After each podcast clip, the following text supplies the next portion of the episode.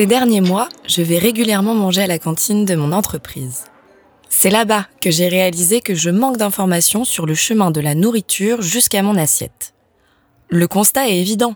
On utilise encore trop d'emballages et on gaspille encore beaucoup. D'ailleurs, où vont nos aliments jetés ensuite? C'est vrai qu'il y a de plus en plus d'options veggie, mais ça reste marginal dans la plupart des restaurants. Si ma cantine d'entreprise est très pratique, je vois bien qu'elle est moins remplie à des moments de la semaine, et je me demande bien pourquoi. J'ai réalisé que je ne suis pas la seule à être préoccupée par ces problèmes. En réaction, on s'est fixé le défi d'adopter une approche zéro déchet.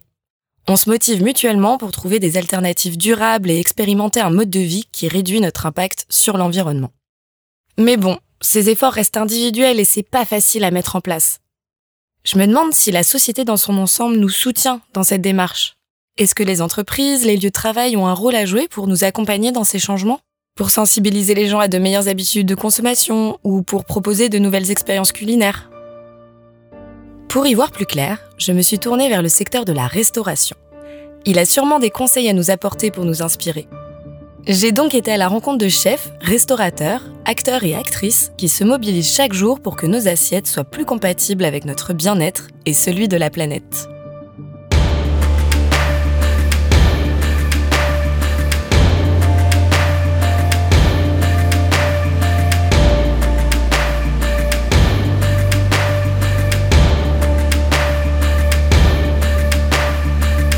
Forward Together, un podcast signé Capital 8. Chaque mois, des rencontres et des réflexions qui secouent l'entreprise et interrogent le rôle du travail dans le monde de demain. Un monde durable, un monde inclusif. Tout commence par les observations d'une personne, les idées d'une autre, la mise en pratique d'une troisième.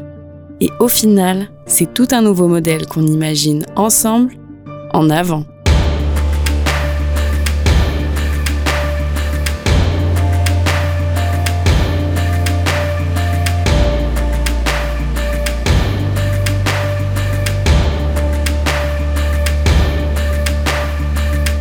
Forward Together, épisode 12, à la table des transformations. Euh, moi, je pense que le seul truc que je fais dans ma vie euh, en rapport avec la biodiversité, c'est essayer de m'alimenter d'une façon meilleure. Donc, pas acheter des produits qui sont importés, ce genre de choses. Mais euh, j'ai du mal, quoi. Et notamment au déjeuner, au boulot, quoi. Euh, je fais attention, ouais, je vais pas mal en Biocop, euh, Naturalia, etc. Euh, quand j'ai le temps, c'est vrai que malheureusement, on n'a pas tout le temps le temps et l'argent de le faire, mais au maximum, j'essaie, ouais, j'essaie de consommer local, de saison. En tout cas, oui, ça fait vraiment partie de mes priorités quand j'ai le temps. Enfin, moi en tout cas, j'essaie de consommer local, donc avec la ruche ou les autres commerces qui permettent de, consommer, même si c'est pas les potagers individuels. Euh, le reste, euh, je pense que personnellement, j'aurais pas le temps ni peut-être les compétences pour m'en occuper. Bon, a priori, nous sommes nombreux et nombreuses à avoir la volonté de faire l'effort de l'éco-responsabilité dans nos consommations alimentaires. Comme ce n'est pas ma spécialité, je suis partie à la recherche d'experts qui se posent ces questions, et notamment Marie Gay, la responsable RSE du groupe Perchoir. Vous savez, ces bars-restaurants qui s'installent sur des rooftops parisiens et ont la volonté de proposer une offre culinaire durable. Pour ça, elle m'a expliqué le principe des cartes blanches offertes à des chefs qui construisent des menus soucieux de la planète. Euh, les résidences, c'est assez euh, neuf chez nous. Ça a commencé par une rencontre avec euh, Adrien Cachot il y a maintenant deux ans, qui s'est très bien passé. Et du coup, Adrien Cachot a pris les cuisines du restaurant de Ménilmontant. Et puis ensuite, euh, on suivit Manon Fleury euh, et Alice Arnoux, qui est encore en résidence actuellement. Et à la fois, euh, c'est bah, des gens avec qui on s'entend bien. et puis, bien évidemment, des gens qui proposent une cuisine qui correspond à, à, ce qu'on recherche, enfin, au sens qu'on veut prendre. Donc, une cuisine locale, engagée, un sourcing qui met en valeur le travail de, de, de producteurs, d'artisans, voilà. Il existe donc des espaces pour des initiatives qui veulent nous régaler sans porter préjudice à l'environnement. Plutôt cool sur le papier. Mais pour mieux comprendre les enjeux de ce milieu, j'ai discuté avec Manon Fleury dans un café. Cette chef nouvelle génération engagée pour une gastronomie responsable m'a expliqué sa démarche. Plus ça va, plus je travaille euh, dans ce métier, plus je me rends compte que c'est la cuisine est éminemment euh, politique. Quand on parle de cuisine, on touche ben, à la fois euh, à des enjeux diplomatiques, à des enjeux culturels, nationaux, etc. Donc évidemment, c'est politique. Je pense qu'aujourd'hui, moi, dans les, on va dire les, les combats que je mène et les, les sujets dans lesquels je m'engage, c'est beaucoup relié à l'écologie, ces sujets de l'écologie à la cuisine, parce que je pense que c'est assez simple finalement, parce qu'on touche toute la journée ben, de la matière euh, première et qui sont liées à euh, les ressources disponibles.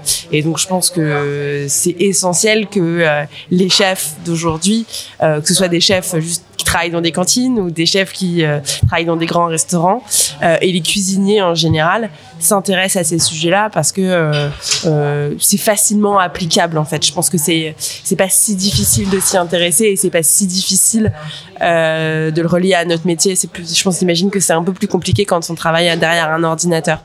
Voilà, moi c'est le principal euh, défi. Et ensuite, euh, il y a tout l'enjeu aussi humain, parce que d'autres métiers, comme d'autres métiers, suite évidemment au Covid et à d'autres aussi pour d'autres raisons, euh, connaît une vraie crise de recrutement. Et je pense qu'il y a une vraie réflexion à avoir sur ce sujet-là. Donc voilà, ça fait partie des choses qui, qui construisent aujourd'hui la cuisine et ce qui englobe euh, la cuisine que je fais aujourd'hui. Le secteur de la restauration se transforme. C'est ce que m'a dit Lou Daquet, responsable communication et marketing du label Écotable. Elle m'a présenté la vision des fondatrices de la structure et leur expertise pour accompagner le renouveau dans le milieu de la cuisine. En commençant justement à, se renseigner sur la question euh, de l'alimentation, elles ont réalisé à quel point l'alimentation avait un poids euh, écologique très important dans notre société. Il faut savoir que c'est un tiers de nos émissions de gaz à effet de serre. Et il se trouve que aujourd'hui en France, un repas sur cinq est pris hors domicile. Donc rapidement, elles se sont rendues compte que en fait la restauration avait un, euh, impact carbone assez important et que euh, plus que finalement créer un moyen de repérer euh, les restaurants éco-responsables, si elles voulaient vraiment avoir un impact sur le secteur de l'alimentation, ben en fait il fallait carrément accompagner tout le secteur de la restauration dans sa transition écologique. Et là, finalement, ils se sont dit, bah, en fait, si on sait auditer les bons élèves, on sait aussi auditer absolument tout le monde et mettre le doigt sur les pratiques à améliorer et leur permettre d'aller vers plus d'éco-responsabilité. Les professionnels de la restauration se complètent et s'organisent pour former un véritable écosystème. D'ailleurs, ce n'est pas qu'un mouvement parisien. À Saint-Étienne, par exemple, la fabuleuse cantine s'intéresse au gaspillage alimentaire, qui a un énorme impact sur l'environnement. Julien Morel, cofondateur, milite pour allier une philosophie éthique à une restauration créative. Gastronomie cantine, pourquoi? Parce que bah, l'idée, c'est de les mettre en valeur, ces produits invendus. Donc, je parlais des cartes de production, mais les, légumes peuvent être trop gros, trop petits, piqués. Ils peuvent ne pas rentrer dans un cahier des charges de justement de l'industrie agroalimentaire. Donc, nous, on les, on les rachète, tous ces, tous ces produits-là. Et après, gastronomie cantine, parce qu'on les met en valeur. On a la, la prétention, pareil, je mets des guillemets, faut que ce soit pas mal interprété, mais la prétention de faire une cuisine gastronomique, c'est-à-dire avec de, de, jolies couleurs, garder des croquants, travailler les textures, travailler la présentation d'assiettes. Nous, c'est vrai qu'il y, y, a toujours du gaspillage, en toute façon, il faut pas non plus voiler la face. Mais l'idée, euh, à la fabuleuse cantine, nous, c'est on n'a pas de carte, en fait. On a un, un, menu du jour, simplement, en fonction des invendus qu'on aura rachetés. On travaille euh, juste cette entrée et ce plat. Et après, c'est supplément viande et supplément dessert. Donc, ça nous permet quand même de limiter euh, les pertes et du coup le, le gaspillage. Après, euh, c'est aussi une autre façon de travailler en général. On a été éduqué dans l'opulence, donc c'est vrai qu'on a toujours tendance un petit peu à surconsommer et à prévoir trop large. Alors je sais pas si c'est très français ou pas, mais c'est vrai qu'on a un petit peu cette peur de manquer qui fait qu'on a tendance des fois effectivement à acheter un peu plus qu'il ne faudrait. La peur de manquer. C'est bien vrai. Je le vois bien à mon niveau, même si j'essaye de faire attention et de limiter les emballages. Finalement, les déchets s'entassent et je jette. Manon Fleury m'a alors donné plein de bonnes idées avec des exemples ludiques et créatifs. Comme on a des bons produits à la base, c'est plus facile de, moins jeter parce qu'on va tout utiliser. Alors que si on a des produits qui sont moins bons, bah, déjà en général, on a plus tendance à acheter à la poubelle. Euh, là, on utilise en général la peau, euh, la pulpe, euh, le noyau, etc. Même si c'est pas si facile de tout utiliser, on essaie justement encore une fois cette contrainte de essayer de moins jeter possible ça devient euh, une source de créativité. Donc on essaye euh, de se mettre ça aussi comme contrainte. Et je sais que mes équipes adorent parce que, par exemple, bah, je sais pas, l'année dernière, je me rappelle euh, aussi saison de la tomate. on avait énormément de tomates. On mondait des tomates, ce qui s'appelle enlever la peau des tomates en les ébouillantant. Et on gardait la peau des tomates et on les faisait sécher. Je me rappelle que tout le monde se disait, bah tiens, on va faire, j'ai plein de peau de tomates, je les fais sécher automatiquement et ça devient un réflexe en cuisine. Et après, on a des pots de tomates séchées, on en a fait une espèce de poudre et ça c'est devenu une épice qu'on mettait sur euh, un pain qu'on servait quoi. Et il y a plein de choses comme ça qui viennent euh, et on a l'idée parce qu'on va dire ah bah tiens on va la mettre de côté, on va réfléchir à ce qu'on va faire avec quoi. Alors que naturellement euh, quand on apprend dans des écoles de cuisine, on ne dit pas du tout qu'on peut trouver une source de créativité dans une peau de tomate quoi. Donc ça je pense que c'est effectivement une nouvelle manière de travailler et encore une fois je pense que c'est aussi nous un travail de pédagogie auprès de nos clients pour valoriser euh, c'est euh, chose qu'on aurait normalement jeté à la poubelle quoi. Pourquoi pas l'expliquer dans nos menus et euh, emmener le client avec nous pour leur expliquer notre démarche. Donc ça tout ça c'est une nouvelle démarche où on dit aussi tout est noble dans le produit. C'est-à-dire il euh, n'y a pas euh, que le filet qui effectivement est très tendre qu'on va découper en morceaux facilement, mais il y a aussi des autres parties dont il faut s'occuper et qu'il faut grâce à notre c'est encore une fois notre travail de cuisinier et de cuisinière qui va entrer en jeu pour pouvoir le valoriser. On a besoin de rôle modèles, d'idées de la part de celles et ceux dont c'est le métier pour s'inspirer. Ils doivent devenir en quelque sorte porte-parole pour faire évoluer nos habitudes. D'ailleurs, un autre argument, ce sont les bénéfices pour notre santé et notre bien-être. Comme on dit, le ventre est le deuxième cerveau.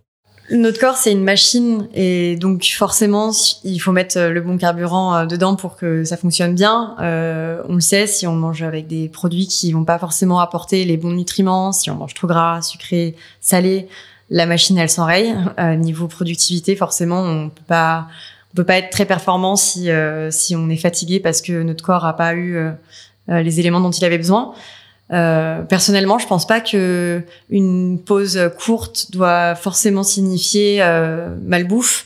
Aujourd'hui, il y a de plus en plus de solutions pour se nourrir bien euh, à tout budget et, euh, et, et, même enfin de manière assez rapide. Nous, on a une carte, euh, on a la carte qui regroupe tous les labellisés sur toute la France. Nous, pour nous, bien manger, c'est effectivement manger équilibré, mais c'est surtout aussi savoir se faire plaisir.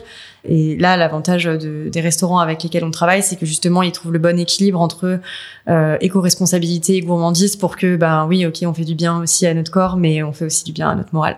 On peut pas passer d'une agriculture depuis les années 50 qui est devenue intensive, euh, soumise aux pesticides, à une agriculture vertueuse et bio en trois, en trois coups de cuillère à peau, ça on en est tous conscients. Mais déjà, euh, à prendre euh, petit à petit conscience bah, du dérèglement climatique, nous dans la Loire, on a des problèmes d'eau, euh, comme, comme beaucoup d'autres départements, euh, mais l'été dernier, ça a été une catastrophe. Hein. Euh, les récoltes perdues, ça a été énorme. Donc l'idée, c'est vraiment effectivement de prendre soin de notre santé, pour moi c'est la base, et manger des choses qui viennent d'à côté, qui n'ont pas été transformées, qu'on transforme soi-même, ou alors qui sont transformées par des gens en qui on a confiance ou qu'on connaît au quotidien, c'est d'une importance capitale.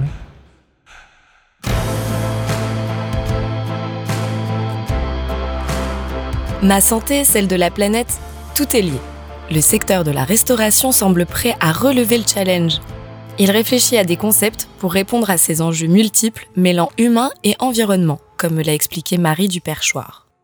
Les problématiques du coup environnementales, euh, sociales, de, de sourcing, euh, de rapport aux producteurs, euh, d'agriculture qu'on encourage, euh, de bienveillance dans les équipes, de lutte contre les violences sexistes, sexuelles, par exemple. Je pense qu'elles ont toujours euh, existé, elles prennent beaucoup d'ampleur et surtout j'ai l'impression qu'elles s'institutionnalisent beaucoup. Donc on le voit à travers, je sais pas, la création de différentes associations, dont celle de Manon Fleury qui s'appelle Bondir, qui lutte en faveur de la contre les violences faites aux femmes en cuisine et contre toute forme de violence euh, en cuisine. Euh, ça passe par Écotable, donc ce label qui vise à encourager la transformation des restaurants, mais aussi de les regrouper dans une communauté voilà, j'ai l'impression qu'avant, dans des petits restaurants, ces problématiques environnementales qui s'apparentaient à du bon sens paysan, parce que mine de rien, euh, la chasse aux économies d'énergie, c'est une chasse aux économies tout court. Encourager une agriculture locale, c'est acheter des produits moins chers. Euh, lutter contre le gaspillage alimentaire, c'est euh, moins perdre d'argent parce qu'on réutilise des produits. Donc tout ça, ça s'apparentait à, à, une gestion en fait euh, d'un établissement de restauration avec euh, tous ces, tous ces labels, ces politiques euh, environnementales et gouvernementales qu'on connaît aujourd'hui. Et voilà. Du bon sens. C'est vrai qu'on en a perdu du côté de notre alimentation. Avocats importés du Pérou, tomates en plein hiver, produits frais jetés parce que la date de péremption est tout juste passée. Quand j'en discute avec ma grand-mère, je me rends compte que cette surabondance est très récente. Comment faire machine arrière et revenir à une consommation plus raisonnable? Vous vous souvenez, lors du dernier épisode sur l'entreprise qui renoue avec la nature, on avait évoqué l'idée que l'écologie et l'humain sont indissociables. C'est une question de sens. Eh bien, ici aussi, le secteur de la restauration connaît des difficultés de recrutement et s'interroge sur les valeurs qu'il incarne. Évidemment, là, les, consciences, elles sont en train de s'éveiller, donc euh, c'est euh, c'est bien, on est sur la bonne voie. Mais bon, le travail n'est pas du tout terminé. Aujourd'hui, quand on pense par exemple impact euh, environnemental de l'alimentation, on va directement par exemple penser aux produits carnés, parce que c'est vrai que ces derniers temps, on nous a beaucoup rabâché que ça avait un impact considérable. Mais du coup, en fait, c'est comme si ça occultait euh, tout le reste, alors que l'impact de l'alimentation, elle est sur aussi euh, plein d'autres produits ou, ou même euh, les modes de, de, transport, les emballages. En fait, ça, ça, ça, ça touche pas mal de choses. Donc, il faut continuer à, à, éveiller les consciences en ce sens. Nous, on a un podcast justement qui s'appelle Sur le gris des, des cotables, qui permet de justement décrypter un petit peu tous les tenants, les aboutissants, tous les sujets qui, qui, peuvent toucher à notre alimentation, que ce soit sous des aspects sociétaux ou environnementaux. Euh, les piliers, pour moi en tout cas, c'est, enfin le plus important, c'est de commencer à sensibiliser les gens dès le plus jeune âge. Et surtout après, c'est de pas se décourager, quoi. C'est de prendre conscience que oui, bah il y a du travail, c'est sûr, euh, mais chacun peut agir à son à son échelle et qu'il faut pas se, se décourager devant la tâche. Et nos équipes aujourd'hui, moi l'idée c'est qu'elles soient au centre du projet du restaurant. Euh, je pense que pendant longtemps, on s'est dit dans notre métier que euh, les gens étaient interchangeables, qu'il y avait énormément de gens disponibles et que euh, on pouvait faire ce qu'on voulait et les faire travailler à n'importe quelle heure. Donc aujourd'hui, on essaie de remettre un cadre dans notre métier. Moi, je le fais à mon échelle. C'est pas du tout facile parce que, notamment euh, par les moyens économiques qu'on nous donne, c'est très difficile ben, d'avoir, par exemple, deux équipes, ce qu'il faudrait parce que ben, on est encore obligé de faire travailler nos équipes en double journée quand on veut avoir un restaurant qui midi et soir. Donc euh, voilà, nos cuisiniers notamment, ils commencent à 9h du matin en général et ils terminent à minuit quoi, avec une pause l'après-midi de 2 heures quoi. Donc c'est encore euh, des choses qui sont monnaie courante, même si euh, je pense qu'il y a beaucoup de restaurateurs qui font des efforts pour faire changer ça. Donc ça, c'est une réflexion sur les horaires, sur la charge de travail. Et puis après, il y a toute une réflexion sur la bienveillance au travail.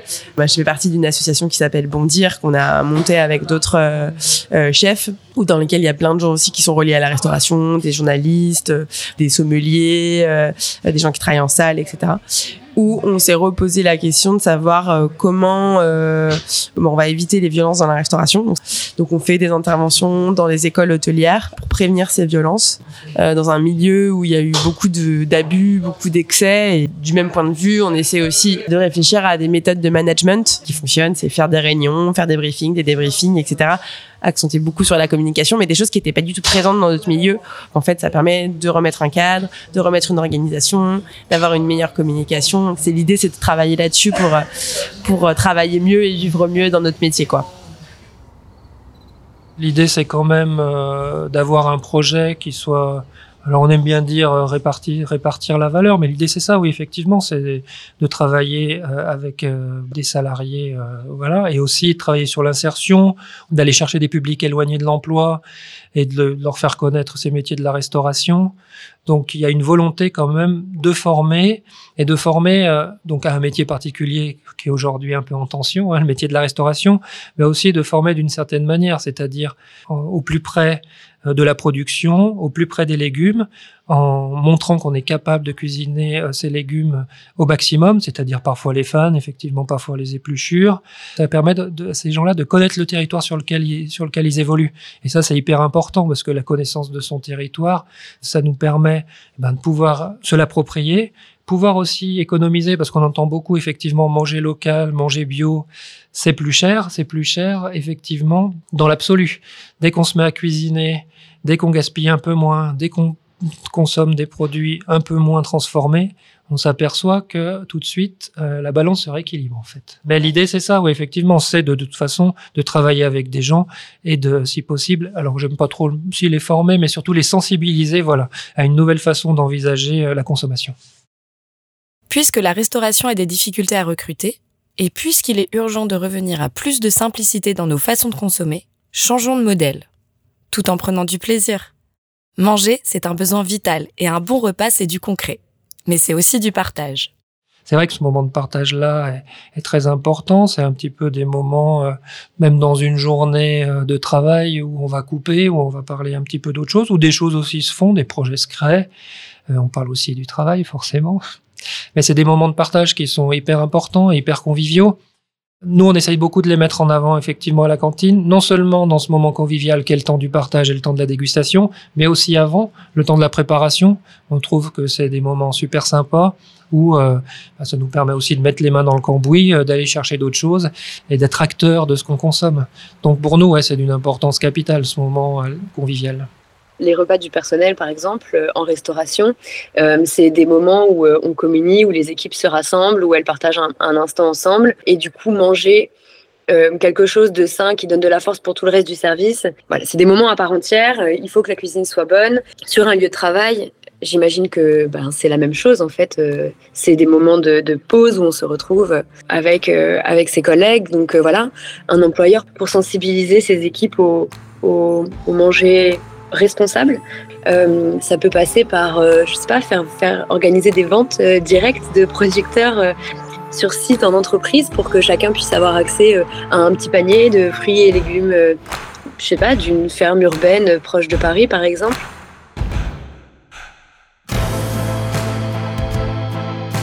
Dans mon entreprise aussi, on pourrait créer des actions pour sensibiliser les collaborateurs, faire venir les restaurateurs qui se bougent il y a des adaptations à mettre en place pour un futur plus vertueux. La base, c'est la matière première. Savoir d'où viennent nos produits, ça conditionne toute la chaîne, de l'aliment à sa transformation dans l'assiette. Comment les restaurateurs s'y retrouvent pour allier environnement et économie? Pour Manon, Julien et Lou, c'est un sujet central. On a décidé de vraiment collaborer avec des maraîchers, notamment les deux maraîchers avec lesquels on travaille en Ile-de-France, qui s'appellent euh, Xavier Finder et Erwan Imbert. Fait, c'est leur production qui va qui va cadrer notre travail. Donc là, je sais pas, par exemple, ils ont Xavier a des endives pendant un mois et demi. Bah, pendant un, mois et demi, on va notre plat va suivre la saison, donc on va faire un plat à base d'endives. Et puis quand il y aura plus d'endives, il eh ben, faudra trouver autre chose. Donc c'est vraiment, on se dit, c'est vraiment cette contrainte du maraîcher, euh, ce qui a été souvent l'inverse, où souvent hein, c'était le chef qui dictait ce qu'il allait mettre au menu, le grand chef euh, tout puissant, et qui ensuite c'était euh, le, le, maraîcher qui s'exécutait en disant ben voilà j'ai j'ai des mini carottes, je vais vous faire des mini carottes et des trucs comme ça. Et en fait, ça a dégoûté, ça a aussi créé une sorte de fracture dans le travail entre euh, les chefs et les maraîchers. C'est ce dont on c'est moins vrai maintenant parce que ça fait presque cinq ans que les chefs se sont vraiment remis à travailler avec les maraîchers. Et je pense en bonne conscience et en bonne collaboration. Mais euh, moi, j'ai eu beaucoup d'histoires de maraîchers qui me disaient j'ai arrêté de travailler avec les chefs parce qu'ils étaient trop exigeants, parce qu'ils s'adaptaient pas assez à nous, à nos contraintes, qu'on comprenaient pas assez que bah on avait eu de la sécheresse et qu'on n'avait plus euh, de salade cette année. Euh, voilà, plein de choses comme ça. Et en fait, c'est nous en allant voir leur travail, en allant passer du temps aussi dans les champs avec eux, qu'on comprend comment ils travaillent, quelles sont leurs contraintes, qu'il faut qu'on s'adapte. Donc en fait, on a choisi ça comme contrainte pour notre créativité, effectivement. Notre projet, c'est avant tout euh, de favoriser le modèle économique de nos paysans. Donc, on est parti du principe que il y avait déjà beaucoup d'associations, beaucoup de projets qui travaillaient autour des industries de l'agroalimentaire et qui soit récupéraient, euh, soit, euh, euh comment dirais-je, allaient racheter des invendus mais directement transformés. Nous, on voulait se rapprocher du monde paysan et surtout du monde paysan local. Nous sommes situés dans plusieurs lieux, mais là, aujourd'hui, nous sommes sur le site de Saint-Étienne. Donc, l'idée, c'était de fédérer un maximum d'agriculture en bio, parfois en raisonné pour certains qui n'ont pas envie d'avoir le label. L'idée, c'était de favoriser leur modèle économique en rachetant directement sur champ. En fait, aujourd'hui, avec la crise euh, écologique et le temps qui est complètement déréglé, on se retrouve avec ce qu'on appelle des écarts de production. Un coup, il y a énormément de choses d'une variété de légumes et un coup, il n'y a plus rien. Donc l'idée, nous, c'était de se focaliser sur ce, sur ce gros moment où il y a des surproductions intenses et de racheter aux producteurs euh, tout ça pour que leur modèle économique soit cohérent. Parce qu'aujourd'hui, euh, je vais citer un exemple tout bête, mais la courgette qui peut produire à foison pendant un mois, et puis après une production de tomates complètement erratique où il n'y a plus rien. Donc l'idée, c'est, c'est pas de les priver justement de cette source de, de revenus à un moment donné, en fait. Et c'est là, c'est sur cet axe-là qu'on lutte contre les gaspillages alimentaires. Vraiment sur champ et pour favoriser le modèle économique de nos paysans. Donc un de nos euh, axes d'analyse, c'est l'approvisionnement. Euh, l'approvisionnement, c'est ce qui a un impact euh, environnemental le plus conséquent. Donc sur ce volet-là, on va analyser donc les pratiques des restaurateurs sur et après on va on va les aider à travailler avec des modes de production, de conservation, de préparation plus durables. C'est vraiment le but en fait de notre analyse, c'est identifier les axes d'amélioration et après une fois qu'on les a identifiés, on leur donne des, des moyens concrets de bah, d'améliorer leurs pratiques et donc pour ça, par exemple, on va les diriger vers euh, plus de bio, euh, la pêche durable, euh, végétaliser aussi leur carte. Et s'ils veulent quand même des produits carnés, que ça soit des produits carnés le plus durable possible. Donc voilà, et c'est aussi beaucoup de, de, sensibilisation et d'éducation. Par exemple, en repérant certains, on leur apprend à repérer les labels. Euh, ou certaines nomenclatures en fait qui va juste leur permettre de dire ok donc en fait ces produits sont mieux et donc c'est eux que je choisis d'acheter finalement. Ce que je comprends, c'est qu'une partie de l'empreinte carbone de ce secteur peut être réduite par le circuit court, le respect des producteurs.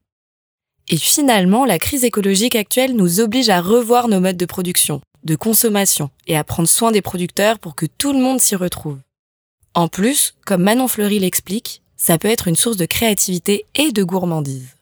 On fait donc une cuisine à 80% euh, végétale. Ça s'est fait euh, assez naturellement parce que moi je mange végétal. Que la chef avec laquelle je travaille, qui sera ma chef de cuisine pour le restaurant, s'appelle Lorraine Barjou, aime aussi beaucoup ça. Donc je pense que c'est déjà une question de goût et qu'on est allé vers ça. Et ensuite, c'est évidemment euh, ces questions de euh, engagement en se disant, ben aujourd'hui, il faut, on sait qu'il faut réduire la protéine animale dans les assiettes et comment on va amener euh, les clients à avoir cette réflexion-là? Et surtout les emmener avec du plaisir, euh, de la gourmandise et beaucoup de douceur en fait. On fait cette cuisine végétale avec toujours de la présence d'une protéine animale, parfois qui est posée sur le côté. On va faire un plat principal. Je parle souvent d'un plat qu'on faisait notamment au Chalet des Îles où on était en résidence euh, à base de blettes. On va utiliser le blanc de blettes. L'idée c'est aussi de refaire aimer certains légumes à beaucoup de gens qui sont dégoûtés par certains légumes parce qu'ils les ont mangés à la cantine avec beaucoup de crème ou des choses comme ça. Par notre travail en cuisine, on va faire aimer ces produits-là qui ont été un peu mis de côté. Donc on va travailler le blanc de blettes par exemple et sur le côté on va travailler la feuille de blette et on va euh, enrober un filet de poisson un filet de lot à l'occurrence c'est ce plat là et on va le servir sur le côté on va servir un tout petit morceau de, de lot avec euh, une super portion de blettes en plat principal, ouais. Et donc, euh, je pense que ça fait réfléchir les gens en disant, bah voilà, je pense que avec ce plat-là, vous avez votre apport en protéines euh, que vous devez avoir dans un menu, c'est suffisant. Et sur le côté, vous prenez autant de plaisir parce que la lotte, elle est super bien cuite, elle accompagne la blette et la star, c'est la blette.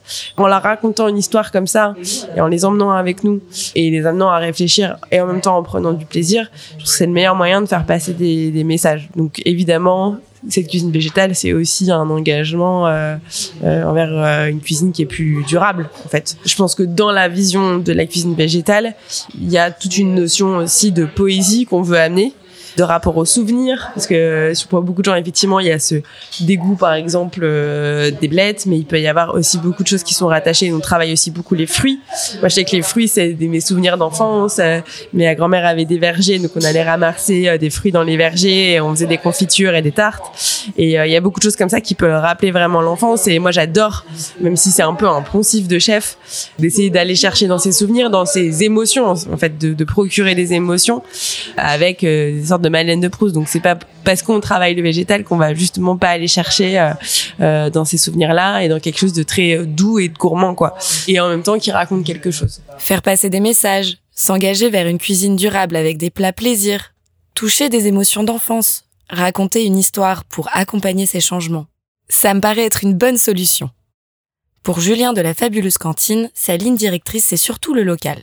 Soutenir les paysans de la région pour promouvoir une agriculture durable et une économie plus éthique. Locavore, pour moi, euh, bah, c'est effectivement manger local. La fabuleuse cantine, on essaye en tout cas pour les fruits et légumes d'être à 80 km. Donc vraiment euh, le circuit le plus court possible. Et après, avec le minimum d'intermédiaires possible. Donc ça, c'est la base. Après, pour des choses un peu plus transformées, comme les pâtes, ou des choses qu'on peut ne pas produire en local, comme certaines farines ou comme des légumineuses, on va aller un petit peu plus loin.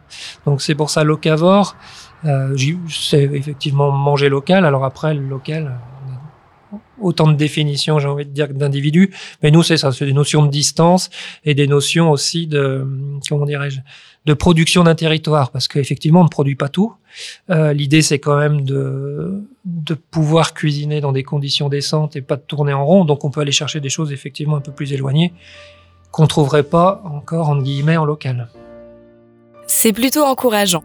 La révolution culinaire est bel et bien en marche. De nombreux acteurs et actrices se mobilisent pour répondre aux nombreux défis humains et environnementaux. Même les fast-foods ont lancé leur emballage durable et proposent des alternatives à base de légumes. Mais il y a encore du chemin. C'est tout un système à repenser. De nature optimiste, ces discussions m'ont confortée. Et en tant que Française, c'est encore plus facile puisque le repas est important dans notre quotidien et notre culture. Pour continuer à bien manger, on peut choisir des restaurants et des cantines qui s'engagent pour améliorer nos manières de se nourrir demain et faire connaître ses adresses.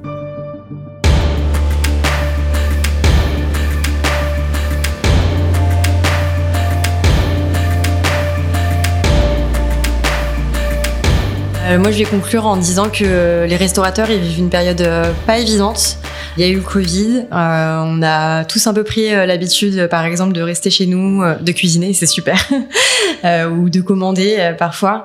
Mais en fait, nous, en France, les restaurants, ça fait quand même partie de notre patrimoine culturel, c'est important.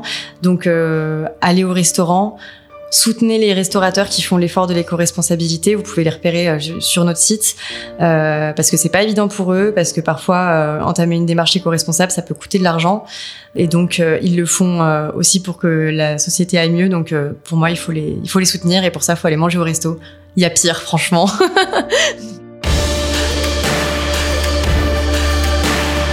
Vous venez d'écouter Forward Together, un podcast signé Capital 8. S'il vous a plu, partagez-le auprès de vos collaborateurs pour aller plus loin ensemble.